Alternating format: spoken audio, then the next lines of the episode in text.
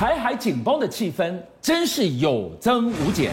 今天晚上我们独家给你看到解放军这九十秒的画面，零五五万吨大驱新神器曝光了。这一支影片怪了，它讯息量极大，怎么一上架立刻又下架，再也不见了？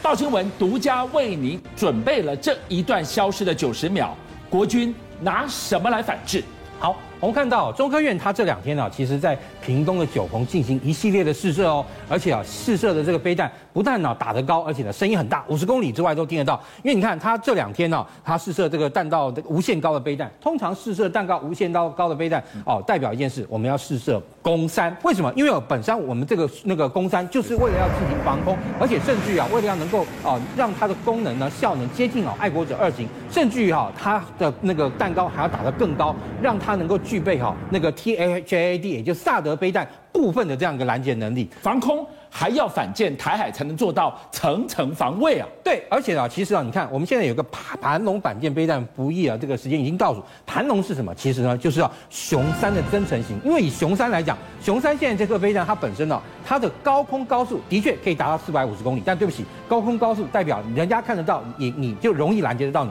那低空高速只有一百五十公里，所以相对而言，低空高速虽然它极具威力，但是相对来说距离啊，那还是不太够。所以呢，现在盘龙飞弹是希望能够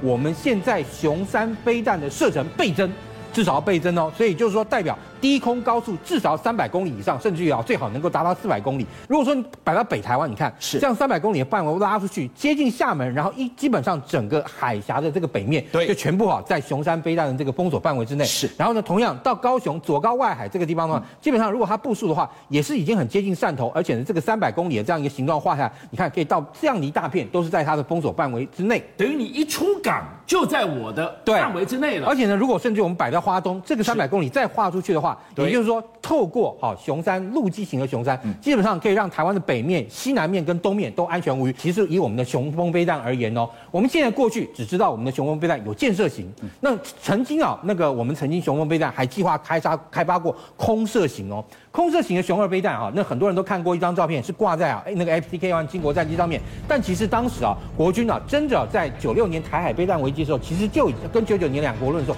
其实呢就已经有准备到这个雄风二型反舰飞弹的空射版。因为空射雄二基本上来讲，它由战机搭搭载在空中以后，对不对？它本身的速度啊跟高度都已经有了，然后再加上啊过去啊原本原本 FCK-1 金国战机啊。挂这个东西啊，可能啊，大家会担心结构上问题。但是经过哈详展以后呢，它是已经可以挂挂万箭弹，万箭弹一颗大概重量重量大概一公吨左右。但是你看，以雄风飞弹来说，你把后面那个加力器哈那个拿掉以后，它的重量大概其实不到一千公斤。所以就是说，雄二飞弹的空射型挂到我们的 FCK-1 经国战机上是绝对没有问题的。然后呢，再加上它从空中发射，射程还可以比一百五十公里更远，而且呢，它可以射到不同的这样一个转折点。也就是说，它发射出去以后，对不对？哎，它可以这样转，这样。转这样转这样转这样转这样转这样转，就同时击中目标，也就是要让你的这个舰上的防空系统啊，又要看这边又要看这边，然后最后哎，甚至于你可以多机发射多弹，但是呢，同时发射之后，就可以让它同时进行弹着。那这时候就可以跟我们的盘龙的这个陆射的反舰飞弹，有陆射的高速，然后空射的速度稍微慢。但对不起，如果当你啊快速慢速同时抵达哈敌方目标的时候，对不起，对那个啊基本上对方啊就算是猛虎也难敌猴群呐、好，我们今天看到了防空。看到了反舰，还有一款最最神秘、重中之重，打击可以上千公里的雄升飞弹，现在越来越有轮廓了吗？雄升飞弹啊，过去啊，真的一直是啊，只闻楼梯响，不见弹出来啊。那当然，从过去几次的这个呃军方啊，他们公公布这些合照，然后从哈那个他们的队徽上，隐约可以哈那个猜测，就是说雄升飞弹基本上应该会是一个类似啊战斧巡弋飞弹飞弹。那目前来说啊，其实啊轮廓越来越明显。为什么呢？因为啊这个国防部给立法院的这个报告上说，雄风雄升飞弹基本上有高爆弹。还有那个散洒弹，什么叫散洒弹呢？其实就是天女散花弹，就跟我们的万箭弹一样，它本身是一个刺械弹撒布器，其实就是子母弹啦。也就是这种子母弹哈，我们不是用来攻击平民的，我们是啊，在一旦军事冲突发生的时候呢，是用来攻击对方重要的这个军事目标，例如像机场，然后那个弹道飞弹的这个集中场等等，这种东西是我们攻击的目标。而且啊，它的射程其实很长，以目前来说，大概推测可以到一千两百公里。但是呢，透过哈美方啊现在输出给我们的关键性的零组件啊，也就是关。关键性的这个导引系统，让它的这个命中的这个圆周误差功率公算呢，大概可以低于十五公尺以下哦。所以一千两百公里的长城打击准到只有十五公尺之内。对，那要问了，一千两百化成一个超大的半径，它涵盖什么样的范围？其实一千两百公里啊，从台湾发射出去的话，基本上来讲，大概你可以看到整个东部战区都涵盖在它的射程范围之内，甚至更呃华中哈，还有华北的部分地区，山东南部、河南哈都有哦，在我们的这个熊二一的这样一个射程范围之内。所以整体来讲，也就等于说你在这个区域里面，大部分啊大陆的这些重要的，包含像飞弹旅，还有有九个军用机场，甚至于两个军港。那像比如说最近啊，大陆的这个歼二零战机不是已经部署在东部战区的衢州机场了吗？那这个机场也在我们的雄二飞弹的这个哦，跟着雄升飞弹的这个打击范围之内。那雄升飞弹，你看它如果射了这个那个射到一千两百公里之外，但是它的误差只有十五公尺以内。那相基本上来讲，就是啊，从你今天这个房子啊，这个左边打那个要能够打中你的房子左边，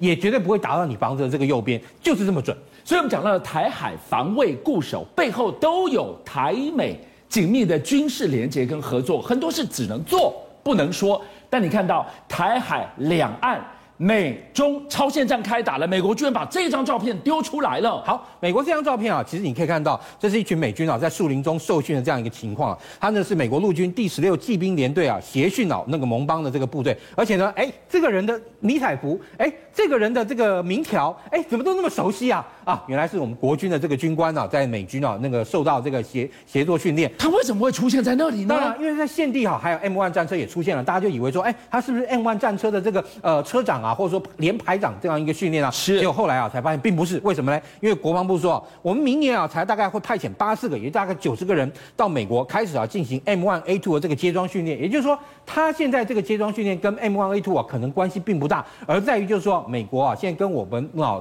进行常规，也就是。恒常跟固定的合作训练，让我们的部队呢能够清楚的了解美方的部队运作、美方的战场的规划、美国的在战场上如何进行作战。所以一张照片背后讯息量这么大，我们从乌克兰战场给我们的启示就发现，他除了给你军备大礼包，他还要帮你带训人员，多么的重要。回头你来看。M1A2，它是地表上万一两军对峙、坦克大战互轰，它是多强大的杀器。二零二零年啊，美国陆军曾经发生过一个误击事件啊，就是两部车在那个演习场上进行演练。那这个时候演练的时候，他们往往就要进行移动的这个目标射击。是，移动目标射击其实不是说只有车这样慢慢开，嗯，然后哎放你一炮，有的时候可能是高速移动，因为以美军来讲，它都是呃移动之后就马上上了靶台之后，蹦蹦开了炮之后，让马上要开始下靶台，而且进行下一个目标的射击。那但是呢，其中一辆它在进行这个。作业的时候呢，不小心啊，他原本要瞄那个标靶，但是在这时候，另外一辆车进到他这个危险射界之内，而且还还这个呢，就在这时候他已经开炮。那这个炮的时候，你看，据那个它是一枚训练弹，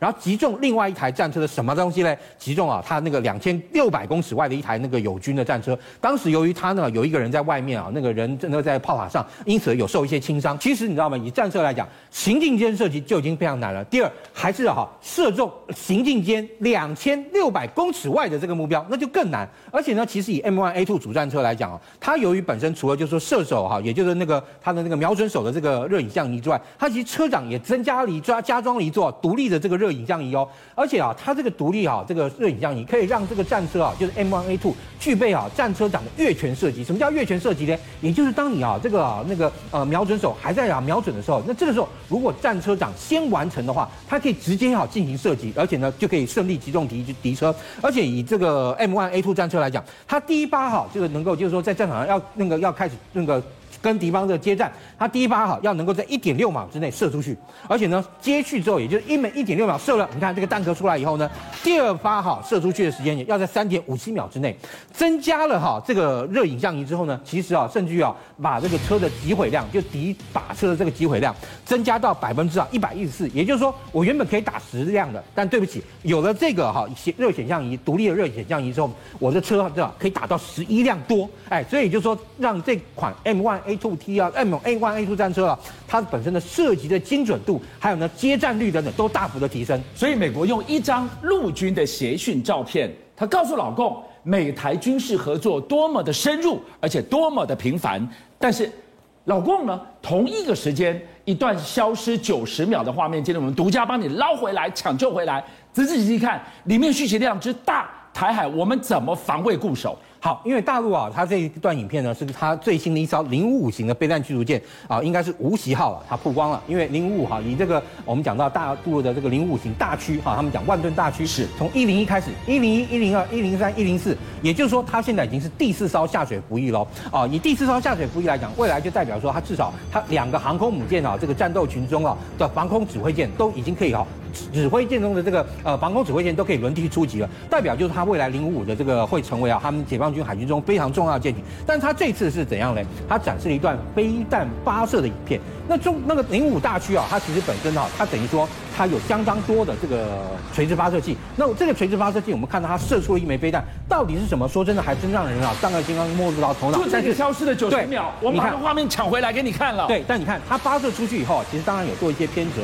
做偏折呢，代表就是说它的确呢很有可能是一款什么？是反舰飞弹。因为如果是防空飞弹的话，它升空以后应该是直直的往上哈爬升而去。是。那其实啊，以中国大陆来说，它很特别一款，有一款飞弹，我在二零一八年的珠海航空展就看过了，而且呢，我印象非常深刻。而那款防空飞弹，啊，跟着那款反舰飞弹，在二零二一年，也就去年珠海航空展又拿出来了。它是什么呢？就是啊，CM 四零一这个飞弹。CM 四零一啊，大陆啊，它宣称啊，这个飞弹基本上可以打两百九十公里。干嘛呢？怎么只有短短两百九十公里呢？因为我们知道珠海航空展是对外销售的航空展，嗯、所以就是说，它这个东西啊，要符合一些国际的规范，或至少就是说，不要让国际觉得，哎，你在输出大规模杀伤性武器，射程得打个折。对，射程啊是有限定的。而且呢，但是这个东西它当时啊，就是用一个高超音速的飞弹概念。其实我们当时看的时候，你现场看更明显，因为这超广角镜，它这个弹头啊，其实啊就有一个类似像这样一个偏折，就有点像是啊伊斯坎达尔的那个弹头，或者说有点像是匕首的这个弹头。是，所以呢，它相对来说啊，它的确是有可能是高超音速的这样一个飞弹，